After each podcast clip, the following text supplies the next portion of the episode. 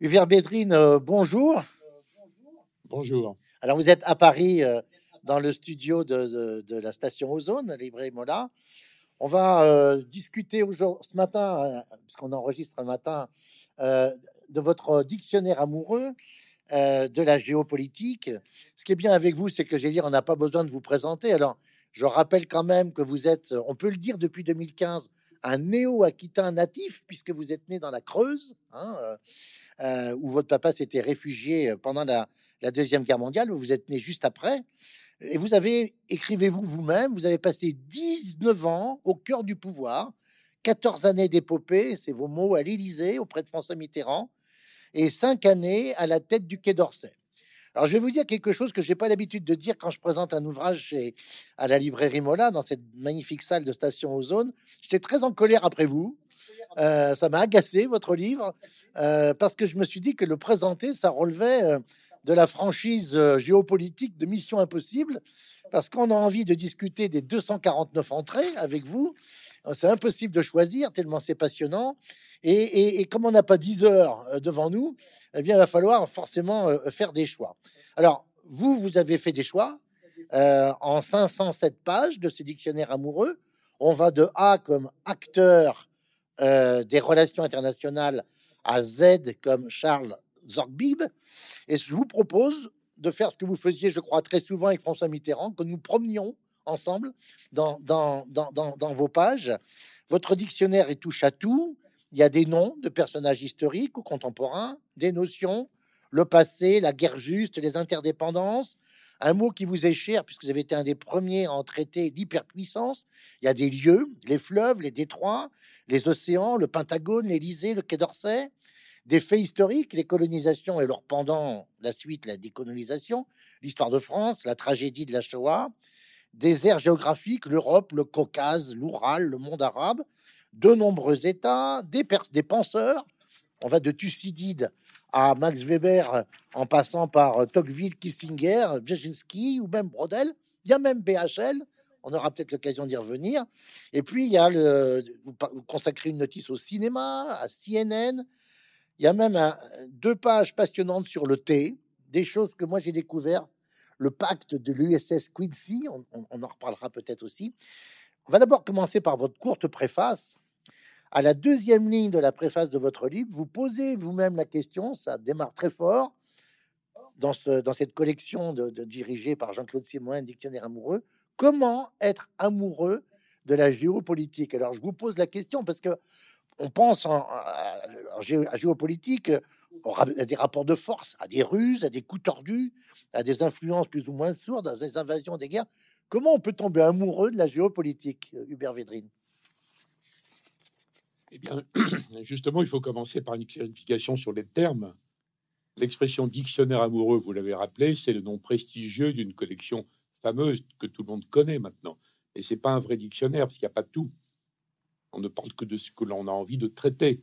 Et amoureux, c'est impropre. Dictionnaire amoureux de Venise, oui, vous voyez, mais, ou de Bordeaux, mais pas euh, sur la géopolitique. En fait, c'est un dictionnaire passionné, curieux, subjectif et très personnel. Voilà comment euh, j'ai cheminé dans ce sujet.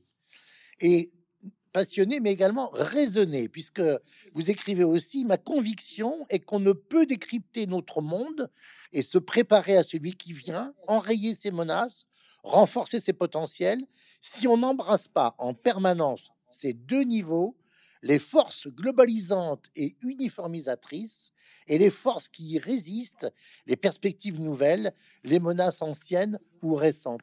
Est-ce que ce monde actuel, à votre avis, est plus compliqué à déchiffrer, à comprendre, à décrypter du point de vue des relations internationales que celui qu'on connaissait avec l'ordre de Yalta ou, euh, ou à l'issue du, du- congrès de Vienne?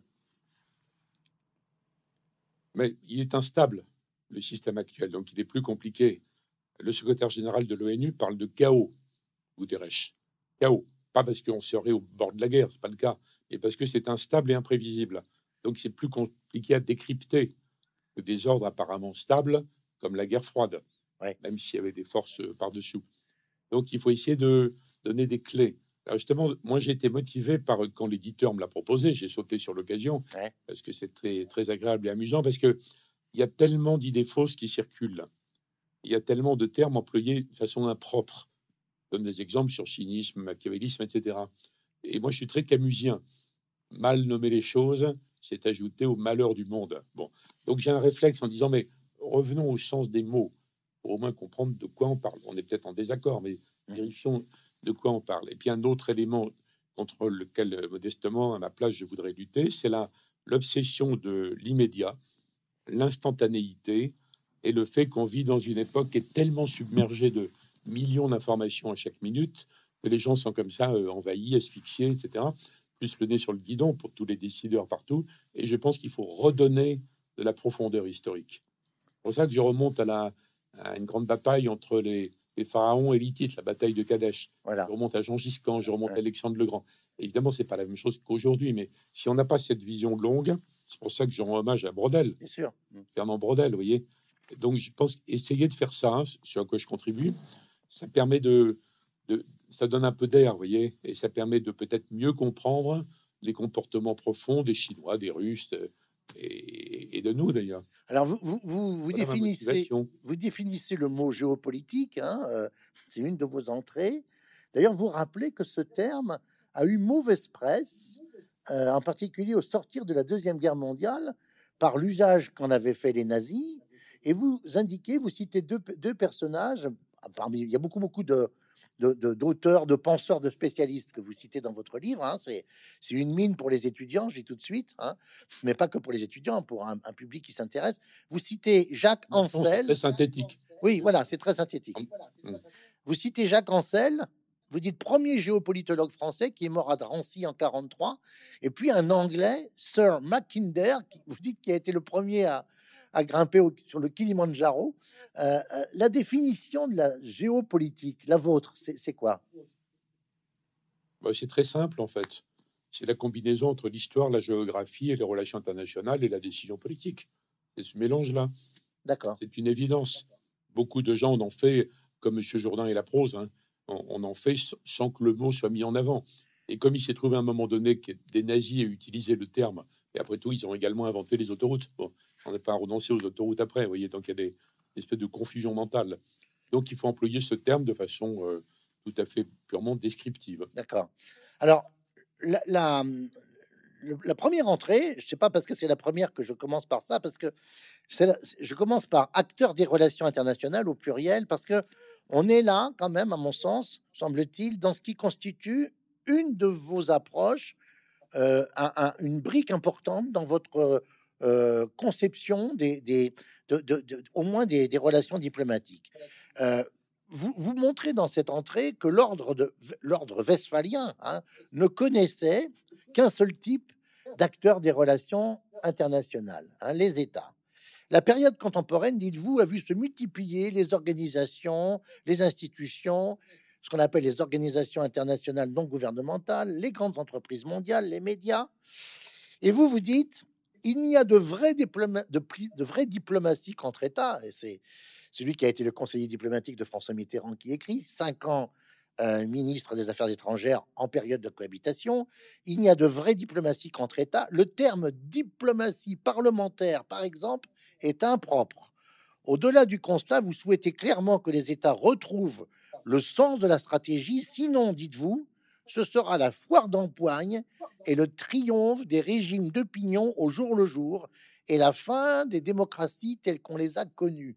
C'est lourd, ça, comme, euh, comme euh, appréciation. il y a deux choses différentes.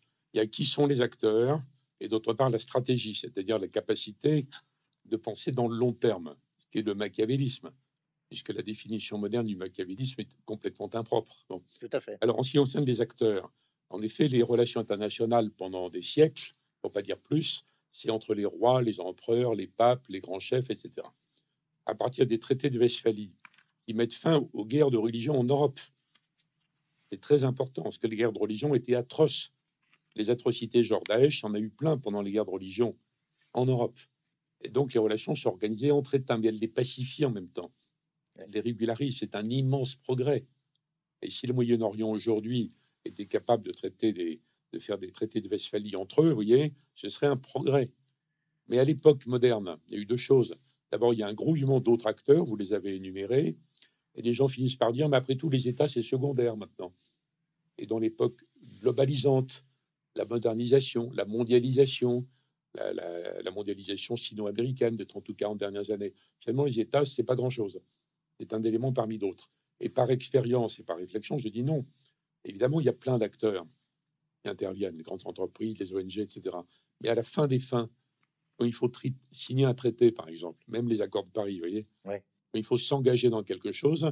Qu'est-ce qui s'engage des États représentés par des gouvernements qui s'engagent à la mise en œuvre. Alors que si c'est d'autres entités, évidemment, si c'est des entreprises qui passent des accords entre elles, elles s'engagent, mais elles ne peuvent pas s'engager pour les autres. Donc je corrige une idée dominante, et dans tous les Sciences Po de France, on a dû croire à cette idée mondialisatrice post-nationale, en tout cas en Europe, parce que nulle part ailleurs dans le monde on croit des choses comme ça, vous voyez. Ah oui. Et donc je dis non, il y a, il y a quand même toujours les États. C'est des États différents, qui sont modernes, qui doivent écouter, tenir compte. Mais à la fin des fins, à la fin de la journée, il faut que quelqu'un décide quelque chose. Donc c'est ça que je corrige dans l'entrée acteur. Quant à la stratégie, euh, évidemment, c'est un, une menace pour les, les démocraties euh, modernes qui sont menacées par la démocratie d'opinion, qui change comme les vaguelettes tous les jours. Et donc, c'est la démocratie née le guidon avec les sondages. Là, il y a un vrai risque. Et c'est très compliqué pour les dirigeants du monde contemporain. Moi, je plaide pas expérience pour euh, qu'on soit indulgent avec eux en général, indépendamment des couleurs politiques. Hein. C'est très compliqué quand même de faire prévaloir une sorte de vision stratégique à plus long terme par rapport aux exigences exacerbées des différents morceaux de l'opinion jour après jour. Mais c'est pas faux. Je voudrais pas qu'on donne l'impression tous les deux que c'est un, un, ouvrage un peu rageoir de sciences politiques. Ah non, non, non, non, non, non. Je, je, je... Fleure les sujets. Alors, c'est pas un ouvrage du tout rasoir de sciences politiques, mais qui dit État dit forcément chef d'État ou gouvernement. Hein, euh, et vous avez des portraits qui sont passionnants. Moi, j'ai compté une trentaine hein, de, notices avec des chefs d'État et gouvernement. Alors, ça va de Xerxès Ier, vous l'avez dit, euh, euh, le grand roi perse, avec Alexandre le Grand plus tard, hein, jusqu'à des personnalités actuelles. Hein. il y a même Joe Biden que, que, vous présentez. Alors, Qu'est-ce que ça nous apprend? Par exemple, César et Napoléon disaient qu'Alexandre le Grand était la, figure obsessionnelle du conquérant. Qu'est-ce qu'on apprend pour aujourd'hui à, j'allais dire, à rentrer dans la, dans la personne d'Alexandre le Grand, dans, le, dans la figure d'Alexandre le Grand? Alors, d'abord, ça concerne l'Occident. Parce que même les Occidentaux ultra cultivés, en général, ne savent rien des équivalents chinois de tout ça. C'est des mondes séparés pendant très longtemps.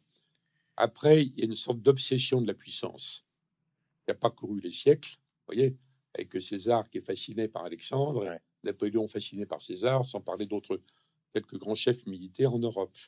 Et ce qui me, frappe énormément, je cite cette phrase-là, que Camus citait beaucoup, c'est une confidence de Napoléon à son ministre de l'instruction publique, Fontane. Fontane, oui. Savez-vous ce que j'admire le plus au monde? C'est l'impuissance de la force à fonder quelque chose. Vous vous rendez compte? Napoléon, la puissance de la force. Alors ça nous fait réfléchir en disant, il y a une longue période de l'histoire de l'humanité qui a duré au moins des siècles, si ce n'est des millénaires, en tout cas dans l'histoire connue, et qui aboutit à ce constat de un peu mercredi-décembre. Ça pourquoi, en fait? Donc c'est une sorte de connaissance longue, et c'est l'appel à un dépassement pour alimenter la réflexion. Alors après, dans le détail, on peut, euh, quand on est passionné par le pouvoir, par la stratégie, etc., on peut regarder en détail euh, pourquoi ces conquérants ont eu des résultats aussi euh, faramineux. Et alors souvent, quand c'est par exemple Alexandre le Grand, il entre un peu comme dans du beurre après avoir abattu l'Empire perse. Hein. Après, il n'y a rien, il n'y a aucune résistance. Jean Giscan, pareil, quand il arrive avec ses chevaliers au galop, capable de tirer à l'arc de bouffe. Et en revanche, quand on prend Jules César, c'est plus compliqué l'affaire. Et par exemple, en Gaule, il ne l'emporte, c'est une colonisation. Hein. Il ne l'emporte que parce que les Gaulois ne sont pas unis. Exactement. Et qu'en gros, il manque, euh, à l'appel de Vercingétorix, il manque au moins un gros tiers des Gaulois. Ils sont les zones de la Gaule, en fait, qui commercent avec euh, Rome depuis longtemps, qui veulent pas du tout euh, entrer dans une logique de coalition gauloise. Bon. Et dans d'autres cas, dans d'autres cas, Napoléon, c'est complètement différent, puisqu'il a eu affaire à, cette euh, coalition, je crois. c'est ce que vous dites. Donc le génie, alors purement, je ne me prononce pas sur les sujets controversés actuels, euh, mais le génie purement militaire de Napoléon est plus éclatant. Parce qu'il c'est des coalitions vraiment très très fortes qu'il en face de lui. Donc il arrive elle est disloquée. Encore que le maréchal Foch s'est déclaré après la Première Guerre mondiale, quand il est devenu le, le chef suprême des forces alliées. Le généralissime, le généralissime, oui. Mmh. Généralissime, Foch. Et c'est Clémenceau qui avait obtenu ça. Il dit depuis que je depuis que je dirige une coalition, j'admire moins Napoléon. Alors, je, reviens à César parce que c'est assez passionnant. je vous cite, hein, vous dites ambitieux, aristocrate, populiste, talentueux, sexuellement ambivalent, fascinant, il dompta la Rome républicaine, éreinté par la guerre civile. Et puis, vous faites une analogie que vous dites frappante entre sa fin et celle d'Henri IV et Isaac Rabin. Ça, c'est quand même pas rien, euh, ce rapprochement. Oui, je compare trois dirigeants qui étaient menacés pour des raisons tout à fait diverses. Hein. Il y avait des complots, des menaces de mort connues, et qui ont traité ça avec un, une sorte de détachement hautain, une sorte de fatalisme peut-être. Donc, alors, je ne suis pas un historien spécialisé des trois, il faudrait avoir des historiens. Mais je trouve qu'il y a des analogies qui laissent songeur comme s'il y avait une sorte de euh, d'abandon au destin à un moment donné, vous voyez. Ça, c'est aussi un trait que pas vous... le cas pour Rabin. Oui, c'est pas le cas pour Rabin parce que euh, Rabin était euh, au début, au début d'une de la mise en œuvre d'une politique extraordinairement courageuse qui aurait changé complètement la situation en Israël et au Proche-Orient s'il n'avait pas été assassiné par des extrémistes juifs. Cette, cette sorte de distance et de mise à distance du danger, alors dans des conditions très différentes. Vous l'avez aussi trouvé chez François Mitterrand. Oui, on ne peut pas comparer puisqu'il n'était pas menacé de mort. Mais, non, non, mais c'est là, c'est le traitement par rapport à la maladie, par rapport au cancer. Non, mais je parlais aussi par rapport à, au début, au début du, de 80, vers 81, 82. Euh, il y avait toute une série de d'éléments qui pouvaient laisser penser que François Mitterrand aurait pu être menacé, même physiquement. Il y avait un vrai courage physique, physique chez lui. Non, il n'était pas menacé physiquement, mais enfin, cela dit, moi, puisque mon père et lui étaient des compagnons depuis l'époque de la guerre, je connaissais des, récits tout à fait anciens où le jeune Mitterrand de 25 ans, 26 ans, 27 ans avait montré un extraordinaire courage physique. Je le savais, mais pas un témoignage direct. Moi, je l'ai vu dans deux, trois circonstances. Mitterrand en prison, par exemple, quand on a été, quand on a été après l'attentat contre le Drakkar à, Beyrouth, à Beyrouth, où il y a eu euh, malheureusement beaucoup de morts. Euh, des forces françaises qui étaient là dans une opération de, on va dire, de maintien de la paix. Bon, beaucoup de morts américains aussi dans un autre attentat. Quand on y a été dès le lendemain avec François Mitterrand, euh, on a redécollé après euh, de l'aéroport de Beyrouth, c'est-à-dire en survolant tous les quartiers sud chiites, euh, bourrés de missiles quand même. Hein. Donc il y a des moments où même lui, même s'il était impassible, savait qu'on était en danger mmh pendant 2-3 minutes. Et d'ailleurs, il avait dit dans l'avion de Beyrouth, je me rappelle, alors on était, il avait dit au chef d'état-major particulier qui était là, le général Saunier, une phrase assez curieuse. Dans combien de temps serons-nous si nos femmes sont veuves Étrange, hein Alors l'autre, un peu en bafouillant, il dit euh, encore deux minutes. deux minutes pour avoir.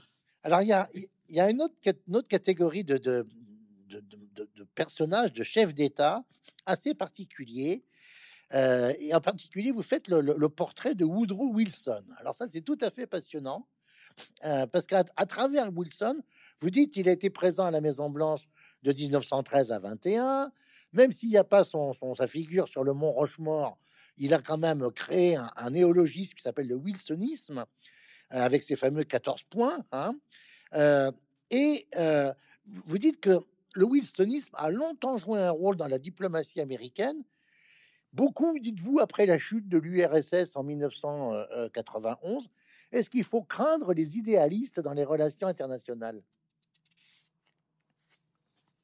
Bon, moi je suis plutôt de l'école réaliste. Oui. Je pense que les, les idéalistes utopistes, ce que j'appelle l'irréal politique. Tout à fait. L'apostrophe. Oui. L'irréal politique. Il y a une entrée là-dessus. Finalement, est, est plus dangereuse Enfin, on peut la défendre moralement ou éthiquement. C'est, et je, ne m'en moque pas, disons, ça peut se défendre aussi. Et donc, voilà, par expérience, en examinant l'histoire, justement, ce à quoi conduisent les grands utopistes, les grands idéalistes. Bon, moi, je préfère une démarche réaliste qui me paraît d'abord plus honnête sur la réalité de ce que l'on peut faire ou pas, et contrôler mieux les risques. Enfin, on peut en débattre sans fin. Mhm. Euh, Je donne des, quelques pistes. Alors, le wilsonisme, en fait, c'est l'esprit de croisade. L'esprit de croisade. L'Occident a une mission. L'Occident, autrefois la chrétienté, la chrétienté se censée charger d'évangéliser le monde entier. Bon. Après, à l'époque moderne, euh, on voudrait la droite de l'homiser. Euh, mais est-ce qu'on a le rapport de force pour ça? Bon. Et entre-temps, il y a eu le wilsonisme. Wilson disait il faut rendre le monde sûr pour la démocratie et par la démocratie. Donc il y a l'idée que les États-Unis, c'est pas que les États-Unis. C'est un pays, mais en même temps, c'est un pays missionnaire. Il a une mission. Mission, répandre la démocratie partout. Alors après, est-ce qu'il faut le faire à coup de, de propagande ou à travers Hollywood ou à travers des sanctions, des ingérences, des bombardements? Bon, C'est un débat sans fin chez les Américains. Et le wilsonisme a été très marquant. Trouve que pendant la guerre froide, les États-Unis étaient face à l'URSS, qui était entre parenthèses beaucoup plus dangereuse, beaucoup plus menaçante que Poutine, hein, et qui faisait assassiner en douce beaucoup plus de gens que Poutine. Enfin bon. Et l'Occident était réaliste à l'époque par force, par force, d'où la pensée Kissinger, qui est Oui. de cette époque, en disant bah, ils nous plaisent pas, mais ils sont là. On est obligé de négocier avec eux dans notre intérêt. Mais dès que l'URSS a été mise par terre, et dès, le, dès 92, l'idée missionnaire a repris le dessus en Occident. L'idée de croisade, c'était l'idée de la fin de l'histoire. On a gagné. Donc on va pouvoir imposer nos valeurs qui sont universelles, mais on va quand même les imposer partout. Et alors depuis, ça oscille. Comme disait, moi j'en ai rien à foutre, c'est pas mon truc. Mais l'équipe Biden-Blinken commence un peu sur cette ligne. Vous voyez? D'accord. avec un durcissement extrême par rapport à la Russie, par rapport à la Chine. Je ne dis pas qu'il n'y a pas de motif. hein. Il peut y avoir des tas de motifs sérieux. Mais je me dis, est-ce qu'ils ont les, un plan derrière? Mm. Est-ce qu'ils pensent vraiment qu'ils vont pouvoir dompter la, euh, remettre la Chine dans, dans les rails et dompter la Chine? En tout cas, on voit bien que c'est le retour à c'est le retour à l'approche donc Wilson, Clinton, Mm. Clinton Albright, pas du tout Obama. D'accord. Obama était distancié, une intelligence froide, extrême, euh, qui mettait mal à l'aise certains d'ailleurs, en disant mais c'est pas notre mission. On n'a pas les moyens en réalité. Notre mission, c'est de faire de, de la du nation building, reconstruire le pays chez nous d'abord. Vous voyez, il y a des Ouais. oscillations permanentes en fait. très, J'ai pris des, des figures qui symbolisent ces différents moments. ce qui est très intéressant d'ailleurs dans- ce que vous venez de dire, c'est qu'on voit que ça recoupe, enfin, ça ne recouvre pas le clivage démocrate-républicain. Par exemple, Reagan avec l'Empire du bien. Ni droite-gauche, par exemple. Exactement, exactement. Oui, oui. C'est pas la droite et la gauche, c'est pas républicain et démocrate, c'est autre chose. Alors, il y a de l'humour hein, dans, dans- à plusieurs reprises, même, même- souvent dans, dans vos, dans vos textes. Et à propos de Wilson, vous citez Freud. Alors, Freud n'aimait pas vraiment Wilson, euh, et il en a dressé un portrait psychologique assez ravageur dans le rapport au, au père, hein, au père de Wilson, qui était un pasteur. hein. Moi, j'ai même vu une interprétation comme quoi le, chef de la délégation allemande à Versailles paraît-il ressembler physiquement au père de Wilson. hein, euh, ce qui, et, et- et comme Wilson avait à l'égard de son père une relation euh, compliquée, ça n'avait pas facilité les choses. Mais vous citez le célèbre médecin viennois et vous dites ceci, c'est Freud qui parle, hein, les fous, les visionnaires, les hallucinés, les névrosés et les aliénés ont de tout temps joué de grands rôles dans l'histoire de l'humanité. Alors, quand même, Oui, alors que moi, je suis plutôt pour les rationalistes. Donc, euh, oui, oui. même pas dans la liste de Freud. C'est terrible. Bon, alors je vous cite, je vous demanderai pas de citer des noms hein, de, de personnalités que vous avez croisées, euh, visionnaires, hallucinés, névrosés, euh, au fil de vos 19 ans euh, au cœur du réacteur. Mais on va terminer sur les personnages, bien sûr, en parlant de François Mitterrand, parce que, évidemment, vous, êtes, euh, je- par ailleurs, président de la fondation, de l'Institut François Mitterrand. hein, donc, euh, vous êtes sans doute un, des plus proches euh, aujourd'hui à, l'avoir fréquenté. Il y a trois pages sur, François Mitterrand, et vous évoquez un néologisme moins oxymoresque qu'il n'y paraît, qui est le gaulo-mitterrandisme. Expliquez-nous un petit peu cette, conception ou cette, cette, cette approche qui a, qui a fait dire à certains qu'on pouvait parler de gaulo-mitterrandisme. Alors, d'abord, je parle pas beaucoup de François Mitterrand dans le livre. hein. Non J'ai écrit 800 pages sur sa politique étrangère, un petit essai biographique sur lui, Et je ne sais plus si je le dis là, mais un jour, je réécrirai avec la distance. Ça s'appellera Retour à Mitterrand. Retour à Mitterrand, vous le dites dans le livre. Et pas plus tard. Voilà. Et pas maintenant. Alors, je l'ai mentionné parce que c'est un président très important et qui était pas en raison des liens personnels, même si euh, euh, une partie de la vie de mon père était avec lui, puis ma vie à moi, donc c'est important sur le plan personnel, mais c'est pas du tout personnel la rubrique euh, en question. Vous voyez, j'en parle parce qu'il était président de la France au moment de la fin de la guerre froide, où il a fallu gérer cette gigantesque transformation.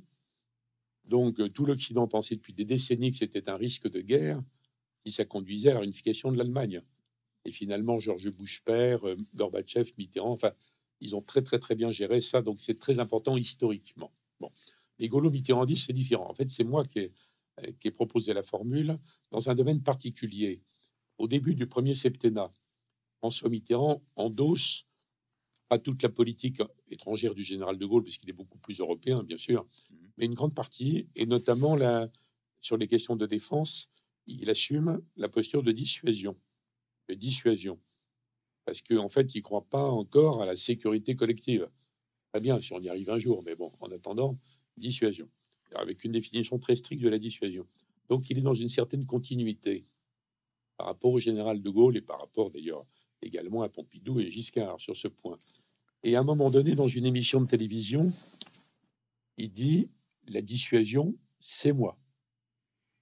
Alors, des commentateurs disent ça y est, il est devenu complètement mégalo, ça va pas. Et en fait, c'est une très bonne compréhension de la dissuasion. Parce que pour que la dissuasion nucléaire soit crédible, il faut un dissuadeur. Un dissuadeur. Et quelqu'un qui dit si vous touchez à quoi que ce soit du territoire national ou de mes intérêts vitaux, vous serez anéanti. Mmh. Le message est compris. Donc la guerre n'a pas lieu. Donc on n'est pas menacé. C'est la paix par la dissuasion. Et il a intégré ça, en fait. Et d'ailleurs, je connais beaucoup de, militaires, d'érudits qui disent c'est sans doute après le général de Gaulle le président de tous qui a le mieux intégré la logique de la dissuasion. On aimerait en être débarrassé un jour dans une humanité euh, pacifiée. Hein, bon. Mmh. Euh, je ne suis pas contre cette utopie-là, bien sûr. Et c'est ça le fondement. Et à l'époque, j'avais dit, oh, mais non, pas du tout. C'est pas du tout euh, ce que vous croyez. Il est dans la continuité gaulo-mitterrandienne. Alors beaucoup de gens s'étaient dit en France après le général de Gaulle, quand la gauche arrivera au pouvoir un jour, on ne sait pas comment, mais elle y arrivera, elle va balayer tout ça, tout cet héritage. Non, il y a une continuité. Et ça s'appliquait à la défense et à la dissuasion. Après, dans le langage courant et dans les instituts de sciences politiques, vous le savez bien, c'est devenu une formule plus large pour définir, disons, une certaine politique étrangère de la Ve République. Avec, euh, on est allié, bien sûr, parce qu'il y a un traité d'alliance, et on n'est pas aligné. Donc l'idée d'indépendance, d'autonomie, combattue au sein des milieux diplomatiques par un autre courant venu des États-Unis qu'on appelle les néoconservateurs, qui en gros disent qu'il faut, il faut être homogène au sein de l'Occident, qu'il n'y a pas la place pour une politique étrangère autonome. Donc voilà ce qui est devenu le mot euh, mmh. gaulo-mitterrandisme, mais je l'applique pas à tout le reste. Hein. Alors, il y a un autre aspect. Ni aux personnalités, ni à la politique économique et sociale. Il y, il y, a un autre aspect que l'on peut peut-être inclure, hein, je parle sous votre contrôle, hein, dans, dans, cette, dans ce mot valise gaulo-mitterrandisme, c'est quand même ce qu'on appelle improprement d'ailleurs le, couple franco-allemand et les relations avec l'Allemagne, hein, euh, où le général de Gaulle a été quand même l'acteur essentiel avec Konrad Adenauer de la réconciliation, traité de Paris, etc. Et puis vous parlez de, la relation Mitterrand-Kohl, hein, euh, en particulier euh, en 84 avec la relance européenne. Et à propos du, du, référendum sur le traité de Maastricht, vous avez une, formule que, que, je voudrais vous entendre un peu euh, développer.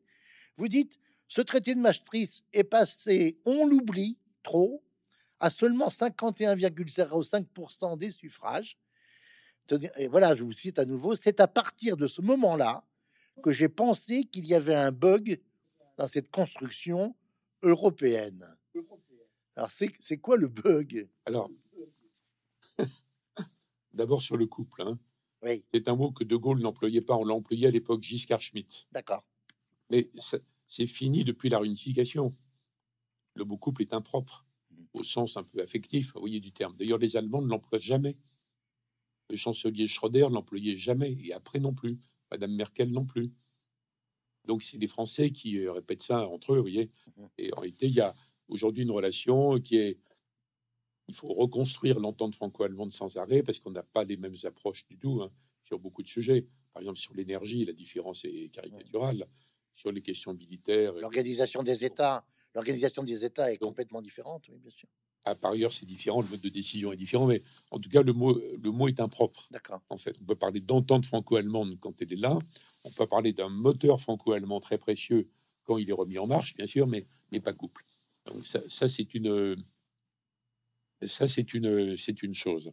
Alors sur l'affaire, euh, sur le bug, sur le bug, sur l'affaire de Maastricht, je me dis avec le recul que alors que toutes les autorités, sauf le Front National de l'époque, hein, toutes les autorités étaient pour le oui, plus le poids de Mitterrand personnellement, plus fort que tout ce qu'on a vu après. Hein.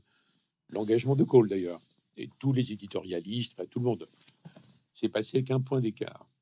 Donc là, je me suis dit, non, normalement, ça aurait dû être 70%, 80%. C'est 500 000 voix. Même, 500 000 voix d'écart. Hein, voilà. L'idée même du traité, c'était qu'il euh, valait mieux quand même qu'il y ait une monnaie unique dans laquelle on est partie prenante important, plutôt que d'être dépendant de la zone marque. Parce que déjà avant, le décrochage avait commencé, malheureusement. Le décrochage industriel, la faible productivité de l'appareil économique français. Quand on faisait de la relance euh, populaire en augmentant les, salaires, les gens achetaient plein de trucs, mais qui venaient d'Allemagne ou de Chine. Enfin bon, il y avait un problème déjà frappant. Et monétairement, la conclusion, c'est que à un moment donné, la, notre monnaie décrochait. Voyez, par rapport. Donc c'était humiliant. C'était choquant. Donc il valait mieux une monnaie unique dans laquelle on était. J'aurais dû convaincre tout le monde sauf le Front National. à ce moment-là, on n'aurait pas eu 51, on aurait eu, euh, on aurait eu 80% de oui. Vous voyez. Donc là, je me suis dit, on a perdu les classes populaires en route. Mm-hmm. On les a perdues. Et on va perdre les classes moyennes. Ce qui fait que quelques années après, je pense que c'était complètement inutile de se lancer dans une pseudo-constitution dont l'Europe n'avait pas besoin pour fonctionner, que c'était une erreur d'en faire un traité, et que c'était un erreur, une erreur en plus, voyez, de faire un référendum dessus. Donc, j'ai pas été surpris. Et je vous rappelle que le, traité constitutionnel a été rejeté par les Français, mais beaucoup plus largement par les Néerlandais. Bien sûr.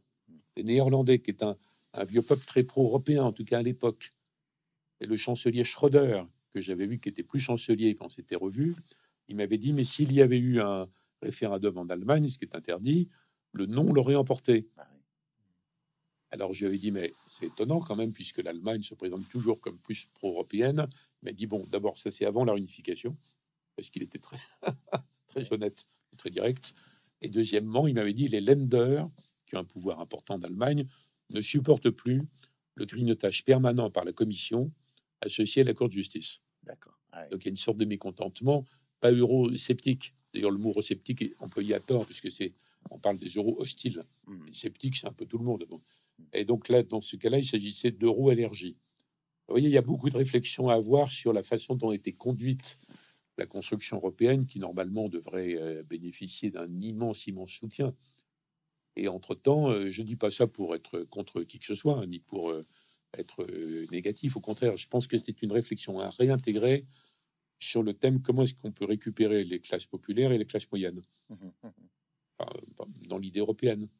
Alors, à plusieurs reprises dans votre livre, euh, et en particulier, vous citez un, géopolitologue singapourien, euh, Kishere euh, Maboubani, et, vous lui consacrez d'ailleurs une notice, hein, et vous l'avez en haute estime, et il vous dit, Maboubani, lors d'une conversation, l'Europe devrait être plus machiavélienne. Et ça rejoint le début de notre conversation, puisque vous avez une notice sur machiavélisme expliquez-nous, peut-être pour essayer de, j'allais dire, de, de, de, traiter ce que vous venez de décrire, hein, de, le soigner, si je puis dire. En, quoi est-ce que si l'Europe était plus machiavélienne, on imagine en fonction du, du but à atteindre, hein, c'est ça, hein, euh, euh, en quoi est-ce que ça serait mieux? Alors, je le cite là. Oui. Alors, Maboubani, c'est un, donc c'est un Singapourien qui était ambassadeur à l'ONU, qui est brillant, qui dirigeait une sorte de Sciences Po à Singapour. Mmh mais la haute estime, elle est intellectuelle. Et je ne dis pas que je suis d'accord avec ce qu'il dit. Mmh Mais la, la, différence intellectuelle entre lui et moi, c'est que je dis, moi, depuis une vingtaine d'années, que les Occidentaux ont perdu le monopole de la puissance. Le monopole, et pas la puissance. D'être très puissant, très riche, etc. Mmh. Mais le monopole. Et Maboubani dit non. C'est fini, lui. C'est trois siècles de parenthèse. C'est la fin de la parenthèse. Exactement. Bon, alors là, les Occidentaux sont pas prêts à avaler cette idée, mais enfin, c'est son idée. Mais comme il trouve que dans la tension sino-américaine va trop loin, que le pouvoir de la Chine, même s'il est à Singapour, donc il est dans, un peu dans l'orbite chinoise, et puis Deng Xiaoping s'était inspiré de ce qui se passait à Singapour. Donc lui, il dit ça va trop loin, il faudrait qu'il y ait une Europe forte entre les deux. Il était venu en Europe il y a trois ans avec cette idée. Je l'avais vu à ce moment-là. Et il me dit, euh, j'étais venu, à la recherche d'une Europe forte, mais je repars désespéré. Alors, il me dit, donnez-moi des raisons d'espérer. Alors, j'ai dit, mais je les cherche moi-même, donc donnez-moi vos idées. Ah, il me dit d'abord, vous quelque chose de très politiquement incorrect, mais c'est sa vision. Il me dit, d'abord, il faut un moratoire sur l'immigration. Non, l'Europe est foutue. Alors, il y a 0% de racisme ou de, de haine de l'autre, vous voyez les, formules moralistes modernes, parce que il est singapourien, d'origine indienne, de culture chinoise, tout est mélangé. Bon, donc c'est pas du tout, faut pas le faire rentrer dans les cases mhm. préfabriquées du débat entre Europe. Mais ça, c'est une remarque. Alors je lui dis, bah oui, c'est facile. Bon, un problème. Il soulève une montagne, vous voyez, à mon point de vue.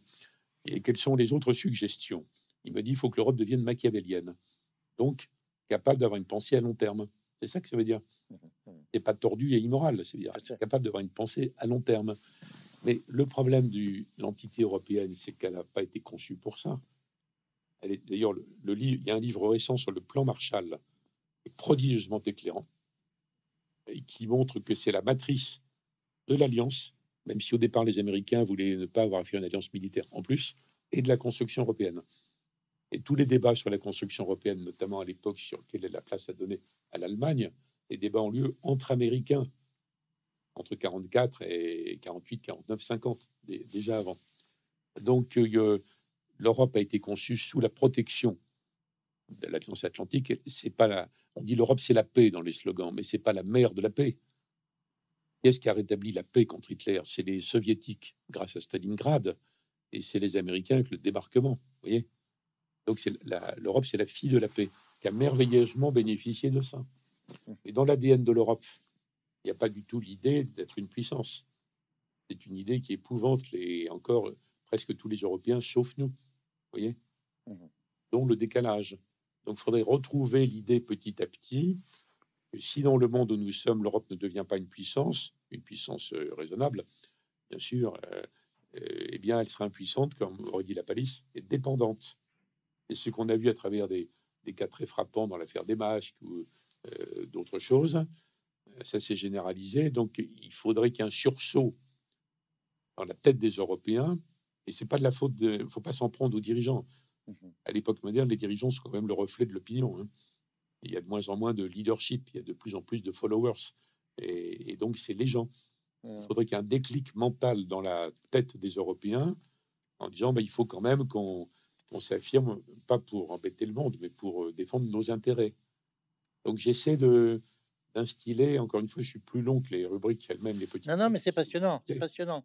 Pour expliquer, mais j'essaie d'instiller un peu ce genre de réflexion, vous voyez. Alors, et je vais pas reprendre à mon compte la pensée de Maboubani, oui, oui, oui, oui, tout à fait. Notamment pas sur l'immigration, mais c'est pour dire comment résonne un grand penseur asiatique aujourd'hui. Alors, il y a plein de, il y a, il y a plein de concepts, hein, de notions que vous évoquez, que vous traitez, l'universalisme, la mondialisation, la démondialisation, un mot peut-être sur le multilatéralisme, parce que voilà un terme dont vous dites, à propos, bah, ça rejoint euh, votre, citation initiale d'Albert Camus, vous écrivez en réaction à Trump, l'invocation à tout bout de champ comme un étendard du terme multilatéralisme par les, Européens, les Européens et notamment les Français est typique de l'approximation et de l'à peu près du discours politico-médiatique contemporain. La question ne devrait donc pas être sommes-nous multilatéralistes ou pas? Oui, on préfère, ce serait mieux. Mais quels objectifs voulons-nous atteindre par le multilatéralisme si on arrive à remettre en marche la coopération internationale à travers des coalitions de volontaires? Ça, c'est une drôle d'expression, ça, les coalitions de volontaires. C'est quoi ça? C'est un terme qui s'est développé ces dernières années quand il n'y avait pas d'accord possible dans des enceintes trop larges comme les Nations Unies, ou quand même un certain nombre de pays disaient on va décider de faire quelque chose ensemble. Et le malentendu sur le multilatéralisme, c'est que En réalité, qu'est-ce que c'est? C'est le fait de négocier ensemble les quelques 200 pays des Nations Unies, ou les pays de l'Europe, ou les pays de l'OCDE, etc. Bon, on négocie ensemble. Mais comment décide-t-on? Après, on va décider à la majorité, la majorité de ces ensembles, ou est-ce qu'il y a des sortes de conseils de sécurité ou des pays moteurs? Donc, on ne peut pas confondre le fait de se rassembler pour euh, discuter, coopérer, ça c'est bien, bien sûr. C'est que bien ça. Et puis la décision. Mmh Donc le multilatéralisme est un cadre, exemple l'ONU, c'est une méthode, mais euh, on ne peut pas s'en remettre à ça, parce que regardez, même en Europe, si on passait à un système fédéral, donc il y aurait plus de, de veto, on voterait la majorité sur tous les sujets mmh au sein des 27. Bon, et nous, on est minoritaire sur la politique culturelle qui disparaît, la politique sociale, notre modèle est un anti-modèle pour à peu près tous les autres. La politique étrangère terminée, politique de défense terminée, le nucléaire terminé. La PAC, la, PAC. Euh, parce, que tout le monde se remet au charbon, comme l'Allemagne, mhm. et la politique agricole commune. Bon, on peut dire, moi je suis tellement pro-européen, c'est l'avenir à long terme, que j'accepte tous ces abandons, mais on ne peut pas dire les deux en même temps, vous voyez mhm, mhm. Donc le multilatéralisme, c'est un cadre et une méthode. On ne peut pas laisser croire sous prétexte que les Américains reviennent dans le multilatéralisme, ONU, OMS, OMC, etc., etc., les choses vont se régler toutes seules. D'ailleurs, Clinton, qui était très multilatéraliste à l'américaine, Bill Clinton, le président, plusieurs fois, il a dit quand il y a un problème, on essaie de le régler avec nos amis, nos alliés. Si ça marche pas, on s'en occupe tout seul.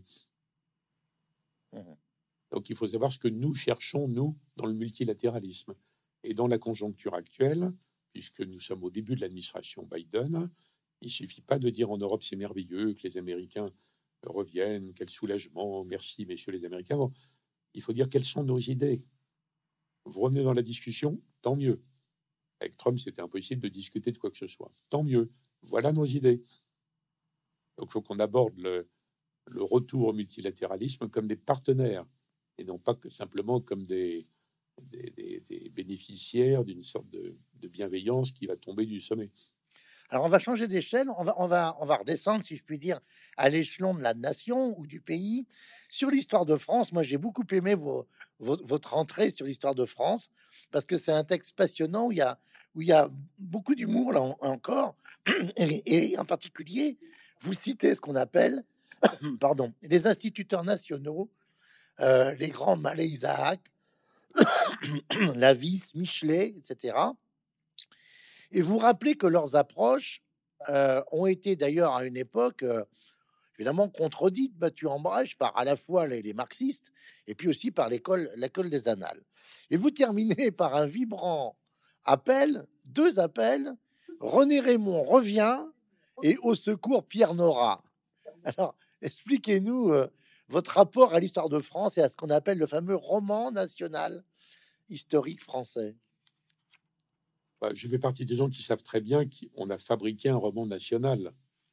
Voyez, à l'époque de la troisième, il y a une présentation du, bilan des siècles d'avant, euh, ou même du Second Empire, d'ailleurs, qui est très discutable.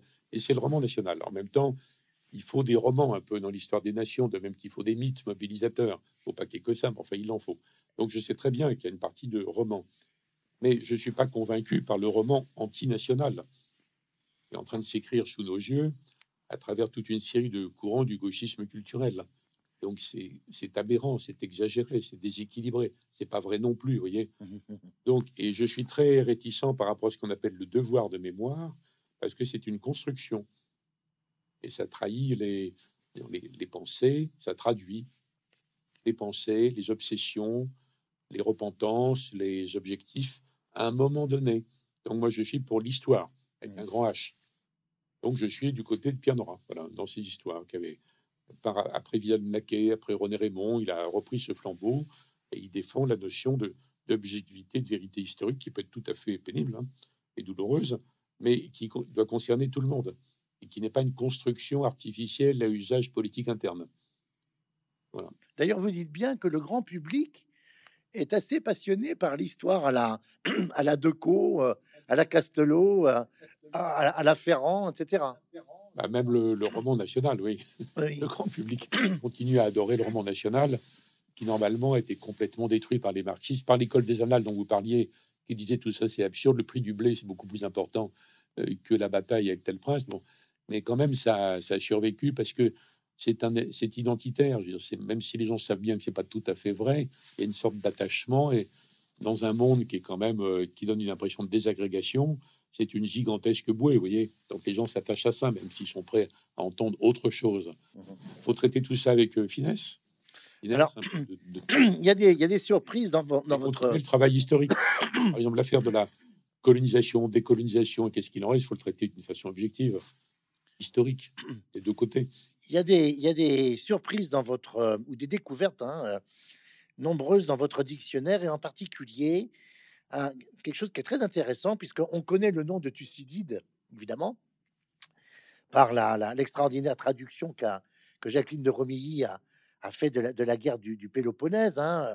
Donc ce conflit entre Sparte et, Athènes euh, entre 431 et 404 avant Jésus-Christ. Bon, Thucydide, c'est un, un politique, c'est aussi un, un théoricien. hein, euh, euh, et euh, Graham Allison. Ah, C'est une sorte de, une sorte de géopoliticien. Oui, oui, oui, oui, oui, on peut dire c'est un, c'est un Hubert Védrine de son temps. hein, êtes gentil, euh, gentil. Graham Allison, qu'on connaît parce qu'il a fait une remarquable étude, ça s'appelle l'école de l'essence de la décision sur la crise, la crise des missiles euh, en 61 euh, à Cuba. Graham Allison a défini quelque chose de passionnant qui s'appelle le piège de Thucydide. Et c'est con- c'est contesté en particulier par euh, Arthur Valdron, qui dit que ça s'applique pas aux relations sino-américaines. Qu'est-ce que c'est que cette histoire du piège de Thucydide? Bon, c'est simple, il dit que dans presque tous les cas historiques où il y avait un ordre établi sous le contrôle d'une puissance, et chaque fois qu'il y a une remise en cause virulente, active, offensive de cet ordre, ça finit par une guerre. Pas à chaque fois, disons dans 8 cas sur 10. Oui. Et donc il transpose ça sur la situation contemporaine, où les États-Unis veulent rester numéro un à tout prix, et la Chine annonce qu'elle veut être numéro un. Ils ont même fixé une date symbolique, 2049 le centenaire de la fondation du Parti communiste chinois dans la, concession française de Shanghai, 2049. Donc ils disent, ça, si on regarde l'histoire, ça a de fortes chances de se terminer par une guerre. Alors après, on peut, contre, on peut, on peut discuter, on peut dire qu'on n'est pas convaincu et que tout le monde le sait, la guerre sera évitée, etc. Et c'est vrai que c'est un des penseurs intéressants pour notre époque. Ça. Alors, ça nous amène à la Chine parce que bah, vous en parlez beaucoup, hein, euh, euh, euh, et, vous dites c'est une, interrogation centrale du monde qui vient. hein, Jusqu'où la Chine de Xi Jinping, toujours communiste, ira-t-elle? Veut-elle? Va-t-elle? Peut-elle? Dominer le monde Euh, Et dit- vous dites il va falloir observer la géopolitique chinoise. hein. Euh, euh, je voudrais commencer par quelque chose qui est un peu particulier. C'est à la- c'est à la toute fin de votre dictionnaire, puisque c'est la lettre Z. Alors, c'est écrit en français Zeng. Et moi, vous dites qu'il faut prononcer jaune, jaune, re. hein. C'est un Oui. fameux amiral euh, qui euh, euh, a vécu euh, il y a euh, euh, bah, pratiquement euh, cinq siècles. hein. Euh, et, euh, et, et pourquoi vous parlez de, de- de cet amiral jaune, re Parce que euh, nous sommes avant Christophe Colomb et qu'il est donc amiral et qu'il euh, il parcourt euh, l'océan Indien. Il va jusqu'en Afrique. Certains Chinois pensent qu'il a été plus loin. Bon, ça se discute. Et ces bateaux sont beaucoup plus considérables que les futures caravelles de Christophe Colomb. Et qu'on se dit que euh, si elle n'avait pas été rappelée brusquement, parce que l'empereur du moment considère que le danger n'est pas là, que l'expansionnisme de la Chine et du temps et de l'argent perdu et qu'il faut se protéger des menaces permanentes. Et la Chine s'est toujours crue ou sentie protégée euh, au nord et à l'ouest, etc. Donc il est, il est rappelé et puis, euh, disons, l'empereur met fin à cette politique, euh, comment dire, impérialiste ou de grande découverte ou de conquête du monde ou expansionniste. Bon. On s'est dit, mais si ça n'avait pas été le cas, on peut avoir un scénario dans lequel la Chine de l'époque est le moteur de la conquête, des fameuses grandes découvertes qui ont été menées en réalité après. par des Portugais, par des Espagnols, puis euh, par les Anglais, longtemps après par les Français, enfin les Européens en fait. Donc l'histoire, il y, a un carrefour historique qui est très fascinant là, par rapport à ça. On sait pas, les historiens ne sont pas sûrs entre eux des raisons pour lesquelles l'empereur chinois a mis fin à, ça. À ces politiques. Ça n'a rien, à voir avec la personnalité de l'amiral, hein, pas contre lui. C'est une décision euh, stratégique par rapport à la Chine. Et on se dit que la Chine aurait pu euh, être, dans les deux ou trois siècles passés, être le, leader du monde, ce qu'elle n'a pas été, ce qu'elle veut devenir maintenant, en rattrapant le temps perdu, alors que ça a été les Occidentaux. On, en a parlé. Américains. on en a parlé. Il y a des longues périodes où le rapport de force ne bouge pas, en fait. Il y a des moments historiques où il y a des bifurcations qui donnent le vertige. On en a parlé de, de, de Jean Heureux, justement, à l'occasion de la reconstruction de la flotte euh, militaire chinoise qui est à, à, marche forcée en ce moment, à très grande, très grande quantité. Et puis on en a parlé aussi dans l'engagement de la Chine, et ça c'est effectivement radicalement nouveau, dans la lutte contre la piraterie internationale, en mobilisant des navires de guerre, en particulier sur le, le, détroit de Malacca et, sur euh, euh, à, Babel Nanded euh, sur la corne de l'Afrique. Hein. On a avec cette base chinoise à Djibouti qui, était qui est considérée comme effectivement le la, la, pour le coup la fin de la parenthèse de l'isolement chinois dans le monde. Quoi, hein. mmh. Alors vous sur la Chine, vous dites vous dites vous estimez que l'avenir de la Chine répond ou dépend de la réponse à deux questions. Je les résume. Répondre aux questions de ces 1,4 4 milliards d'habitants tout en en gardant le contrôle, première question, et de l'attitude et de l'action euh, des autres puissances. Et vous dites quelque part, d'ailleurs vous l'avez dit à l'instant, la Chine est une sorte de puissance bis. Euh, euh, comment vous, vous, voyez la réponse à, ces deux questions bah, La première remarque, c'est que le régime chinois absolument euh, besoin de continuer à améliorer moins vite, mais quand même, la situation des populations. C'est la base du pacte politique. Vous faites pas de politique, vous vous intéresser à tous les sujets, dire n'importe quoi sur l'Internet chinois, pas sur le pouvoir, pas sur le Parti communiste qui gouverne, qui est quand même, je crois qu'ils sont 80 millions, donc le, mm. il y a plus de Chinois membres de, du Parti communiste chinois que de Français, vous voyez, au total. Donc c'est quand même pas rien, le Parti communiste chinois. En tout cas, c'est la, première idée. Alors, depuis le génie de Deng Xiaoping qui a libéré l'énergie de la Chine tout en gardant le contrôle politique, ils ont connu une croissance au galop à, deux chiffres, tout en restant discrets, non provocateurs.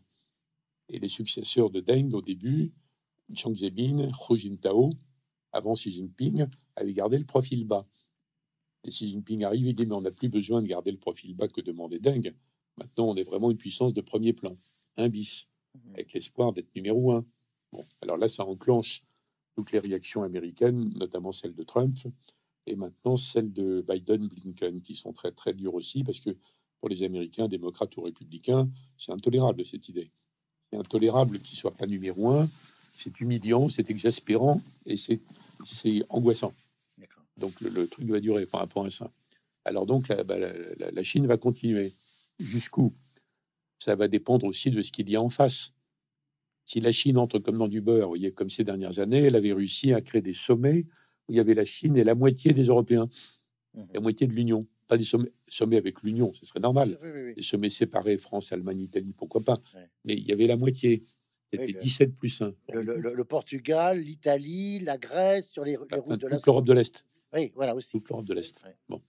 Et, donc, tant que c'est comme ça, et tant qu'en Afrique, les régimes africains disent bon, on est très content d'avoir les Chinois parce que bah, ils nous aident, ils font des prêts, euh, ils construisent des trucs pas très bien d'ailleurs, mais enfin bon, ils en construisent quand même.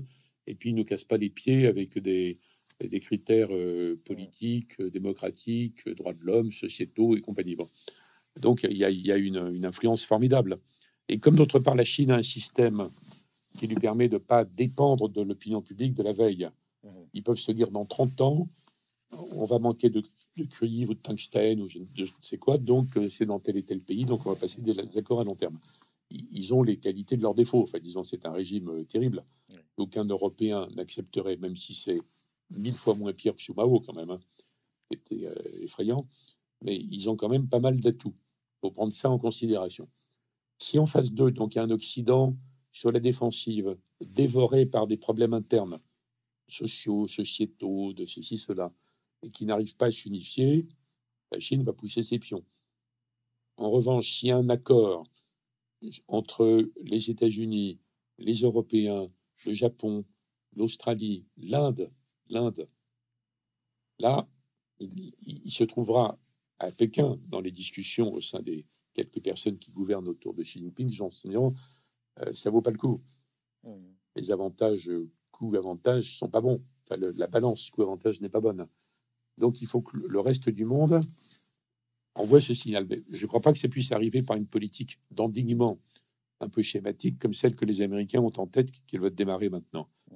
Donc il faudrait être à la fois très ferme, assez malin quand même, donc un peu machiavélien, vous voyez, et puis en même temps maintenir sans arrêt la, la main tendue, les coopérations, mais pas dans n'importe quel domaine. Réduire les dépendances par rapport à la Chine, tout en coopérant, enfin tout un, mmh.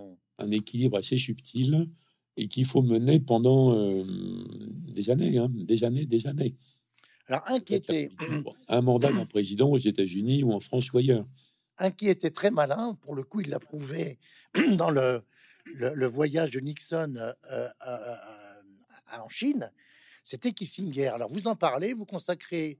plus que malin. Hein. Ah, oui, vous, dites que c'est une star. Hein. Vous dites que c'est une star. vous dites que c'est un réaliste pur et dur qui ne se rattache pas au messianisme occidental. On en a parlé tout à l'heure. Euh, il disait, il reconnaissait un peu en Raymond Aron un de ses inspirateurs.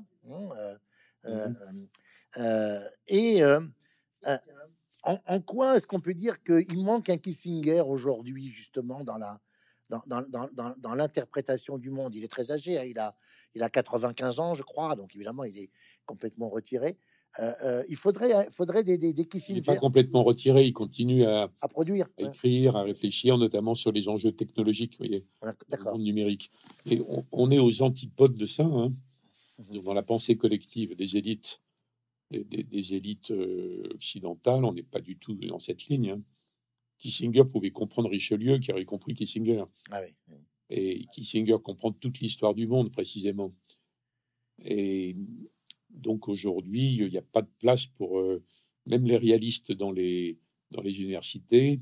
J'en cite un autre, un réaliste qui est, qui est peu connu, mais Mearsheimer. Ah, oui, oui. oui, euh, Il y a des écoles réalistes quand même.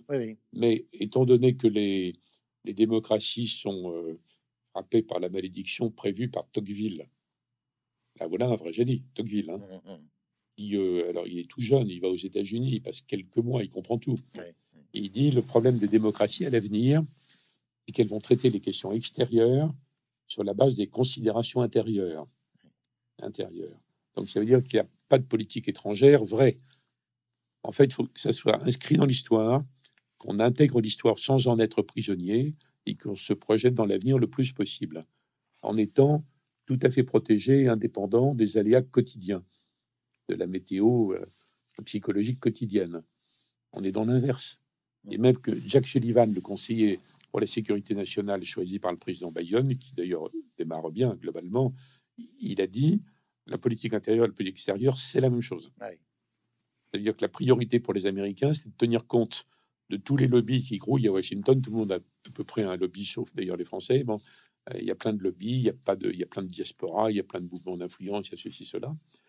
Donc ça n'a rien à voir avec ce qu'on a appelé la politique étrangère, jusqu'à Kissinger inclus. D'ailleurs, il y a une vingtaine d'années, après la fin de l'URSS, il y a eu un triomphalisme incroyable en Occident. On a gagné, terminé. Et on va les sanctionner, les bombarder, ceux qui sont récalcitrants, et on s'en fiche. Et donc, on n'a plus besoin de politique étrangère. On n'a plus besoin de diplomates. On n'a plus besoin de gens qui vont se casser les pieds pendant des années, apprendre des langues inconnues. On s'en fiche, tout le monde va parler globish. Donc, il y a eu cette pensée-là aux États-Unis, vous voyez. Et Kissinger a dit, mais non, ça va pas se passer comme ça. On a plus besoin que jamais de gens qui comprennent le monde. Le monde, c'est pas que nous qui nous projetons sur le monde entier. Il a été obligé de l'écrire, c'est quand même extravagant. Il est obligé d'écrire le fait qu'ils avaient encore besoin d'une politique étrangère. Donc c'est pour vous dire à quel point on est loin de ça, même s'il y a quelques penseurs à droite à gauche qui continuent à essayer de réfléchir aux choses réalistes et pas irréelles.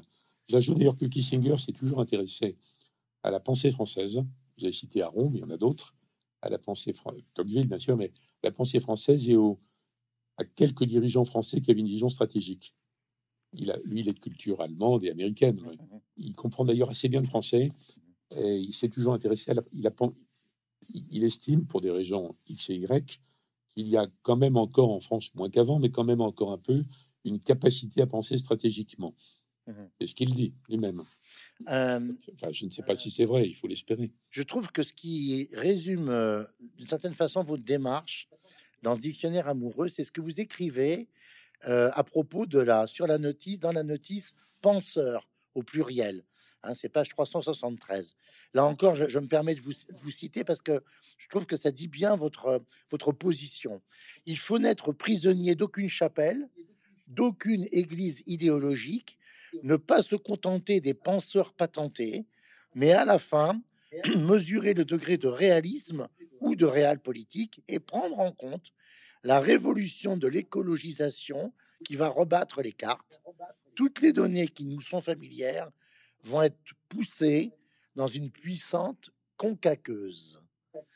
Euh, c'est tout à fait, je trouve ça, ça c'est c'est une forme de, de résumé de votre approche. Je voudrais qu'on termine, parce qu'on n'a pas eu le temps de parler de, de, de- de notices passionnantes sur la BD, le cinéma, des espions de papier ou de pellicule, de SAS, de James Bond, euh, de la Maison Blanche, de Kipling, du PC Jupiter. Enfin, voilà, je me promène un peu plus vite. Je voudrais que vous parliez un petit peu de quelqu'un que j'ai découvert qui s'appelle Tibor Mende. Puis j'ai une dernière question surprise pour vous euh, à la fin. Euh, Tibor Mende, c'était un ami de, de votre papa, je crois, et vous l'avez connu jeune. Tibor Mande, ça se Mende, prononce. hein. Mende, d'accord. Alors, d'abord, je voudrais dire, avant qu'on conclue, que c'est un bonheur d'avoir des lecteurs comme vous. Merci, mais bon. Donc, je- non, mais j'espère que je serai lu très largement par des, des gens euh, comme vous, avec cette curiosité extrême, la circulation très extrême. Enfin, c'est- formidable. Tibor Mande, c'était un, un juif hongrois euh, qui s'était réfugié en France, qui avait acquis la nationalité suisse, mais qui vivait en France et qui était, euh, euh, qui avait connu mon père. Je crois quand mon père était au cabinet de François Mitterrand, tout jeune ministre de la France d'outre-mer. 46, Avec, 47, euh, 47 par là. oui, ça doit être 48, je pense, 48, 49, enfin bon. En tout cas, il les connu, puis étaient amis. Et Tibor Mande venait, euh, venait déjeuner chez mes parents euh, à la maison, à Bois-Colombes. Donc, je l'ai connu enfant. Ça fait partie, je le mentionne Ouais. par euh, affection lointaine, et c'est un signal, parce qu'il il fait partie des, des gens qui m'ont éveillé à ces questions. J'appelais pas ça géopolitique, je connaissais pas le mot. Hein.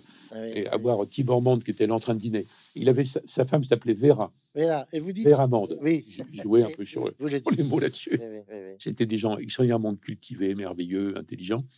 Et alors, moi, pour un lycéen de 10 ans, 11 ans, 12 ans, etc., euh, voir ça au déjeuner, au dîner, c'était extraordinaire parce qu'il il disait, alors, euh, j'ai été reçu par Nehru, il a fait un livre sur les conversations avec Nehru, il parlait de l'Inde. Oui, vous dites c'était c'était un tiers-mondiste, c'était un tiers-mondiste modèle Bandung, vous dites, hein hein.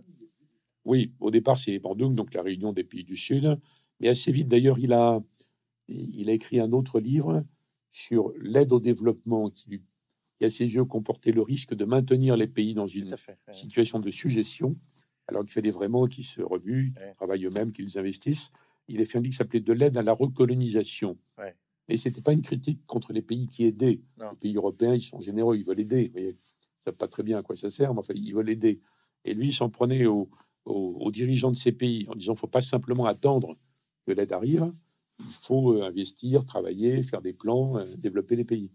Donc c'était merveilleux pour moi, jeune adolescent, comme quand Jean Lacouture venait dîner et racontait sa rencontre avec Chouin Lai. Enfin bon, ça fait partie de, de gens pour qui j'ai une reconnaissance éternelle et à qui je rends hommage par ces petits messages, là, vous voyez, et qui m'ont éveillé à ces questions, avant même l'enseignement euh, classique et, et- et le reste.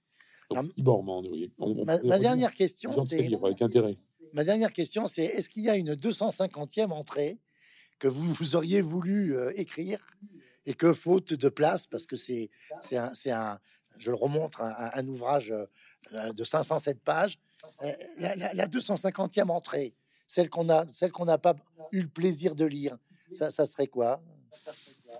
Il n'en manque pas une, il en manque 20 ou 30. D'accord. Et je voulais pas faire un livre énorme. Ouais. Et il y a plein de sujets, mais qui relèvent d'une approche, disons, plus classique d'un tableau du monde. ou bien des enjeux d'aujourd'hui ou des problèmes de demain. Je pourrais faire une entrée Sahel, par exemple, vous voyez, Mm. en plus. Pourrais faire une entrée Maroc, qui est un pays que, que j'adore, qui est mon, mon, second pays, en quelque sorte. Mais j'ai plutôt démarré par des thèmes sur lesquels je voulais un peu réagir à des interprétations erronées, Mhm. ou retrouver le sens des mots, ou euh, faire réfléchir les gens avec un peu de poil à gratter intellectuel sur des sujets. Euh, le Maroc, ça aurait été que neutre et positif, mais s'il y a une réédition un jour complétée, je le mettrai. Et on pourrait faire une, une liste d'autres conflits dans d'autres endroits, et puis prendre plus en détail les, les partenaires de l'Europe, les mécanismes européens, d'autres personnages qui sont arrivés. Et avec plusieurs... Enfin, donc, bref, la réponse à la question, c'est qu'il n'y a pas une entrée qui manque, et que j'aurais pu faire un livre, d'autres livres de la collection sont deux fois plus gros d'ailleurs. hein. Oui, oui. euh, Et Moi, oui. je voulais pas faire un livre de 1000 pages, je voulais faire un donc 500-600. Bah, Oui, j'ai dû choisir, euh, à merci. regret, j'ai dû me retenir, c'est dommage.